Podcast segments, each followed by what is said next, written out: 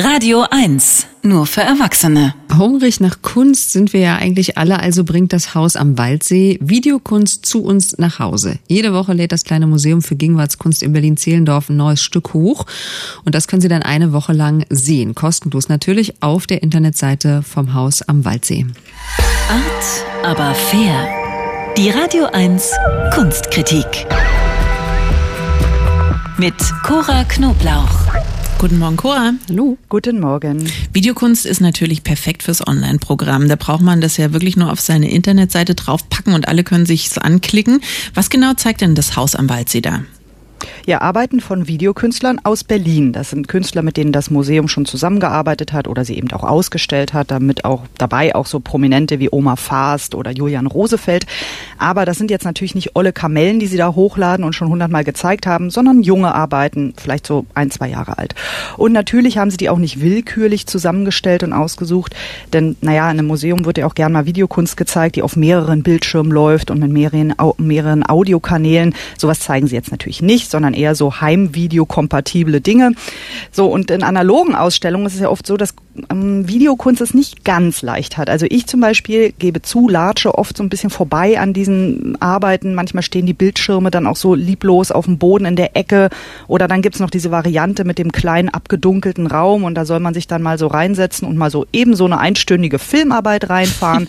mir persönlich fehlt da leider oft die Konzentration dafür. Aber das geht offenbar nicht nur mir so. Katja Blomberg, die Leiterin vom Haus am Waldsee, sagte mir, dass sie das oft beobachtet, dass die Leute höchstens so zwei, drei Minuten bei einer Videoarbeit stehen bleiben und dann weitergehen. Leider, sagt sie, denn Blomberg ist ein großer Fan von Videokunst und deswegen dachte das Haus am Waldsee, Mann, jetzt ist der Zeitpunkt, jetzt haben die Menschen Zeit, sich mal so eine Videokunst, sich darauf zu konzentrieren und anzuschauen, eben zu Hause am Bildschirm. Und jede Woche gibt es eine neue Videoarbeit. Immer mittwochs geht ein neues Video an den Start, also heute. Und es gibt ein Video mit einer Schnecke, Cora. Was hat's denn damit auf sich? Mit zwei Schnecken Sogar. und einem Bratschenspieler. Ich weiß nicht, Bratschist heißt das so? Bratschisten, Bratschenspieler? Keine Ahnung. If and Only If heißt die Arbeit und ist von Anri Sala, einem albanischen Künstler, der in Berlin lebt, normalerweise auf sämtlichen Kunstbiennalen der Welt ausstellt und da zu Hause ist. Wir sehen also in Nahaufnahme diese beiden Schnecken und die kriechen ganz langsam einen Bratschenbogen hoch, während der Musiker auf der Bratsche ein Stück von Strawinski spielt. Die Aufgabe an den Bratschenspieler war, das Stück so zu timen, dass er genau dann fertig ist mit dieser Elegie von Strawinski, wenn die erste Schnecke oben am Bratschenbogen angekommen ist.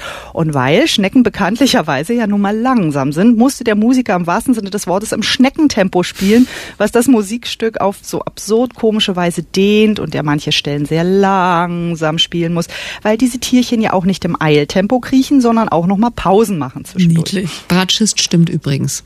Hab gerade nochmal Ah, nachgegoogelt. Wie lange brauchen die Schnecken denn, bis sie oben ankommen? Knapp zehn Minuten. Okay, und die fallen nicht einfach runter oder aufs Instrument drauf. Äh, Das wäre ja auch so ein bisschen eklig. Muss er da auch noch drauf aufpassen? Tatsächlich muss er sehr auf die Schnecken aufpassen. Und es gibt auch so zwei Momente, wo es aussieht, als wenn die eine Schnecke gleich auf der Unterseite des Bogen hängt. Also als würde der Bratschist sie jetzt quasi auf den Seiten verquetschen. Das ging bei mir so ein bisschen hin und her mit der Faszination und dem Ekel, weil ehrlich gesagt, ich mag Schnecken. Ich hatte sogar mal welche als Haustiere. Meine Wirklich? ersten Haustiere waren Gartenschnecken. Aber hier hinterlassen diese kleinen Tiere dann ja auch noch diese typische Schleimspur auf diesem teuren Bratschenbogen. Und das fand ich dann doch irgendwie ein bisschen eklig. Oder vielleicht ist einfach nicht der richtige Ort für eine Schnecke. Ich habe den Film übrigens mit meiner zwölfjährigen Tochter angesehen und die wollte dann wissen, ob Schnecken die Musik überhaupt hören können.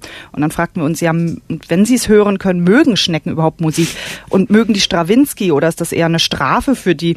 All diese Fragen, die da bei uns zwei Betrachterinnen zu Hause aufkamen, sind übrigens genau das, was laut Museumsdirektorin Katja Blomberg gute Videokunst auslösen sollte. Emotionen, Irritationen, ungläubiges Staunen, von mir aus auch mal Ekel und am Ende vielleicht auch einen neuen Gedanken, denn gute Videokunst ist wie eine Pralinenschachtel voller kleiner Überraschungen, sagt das Haus am Waldsee.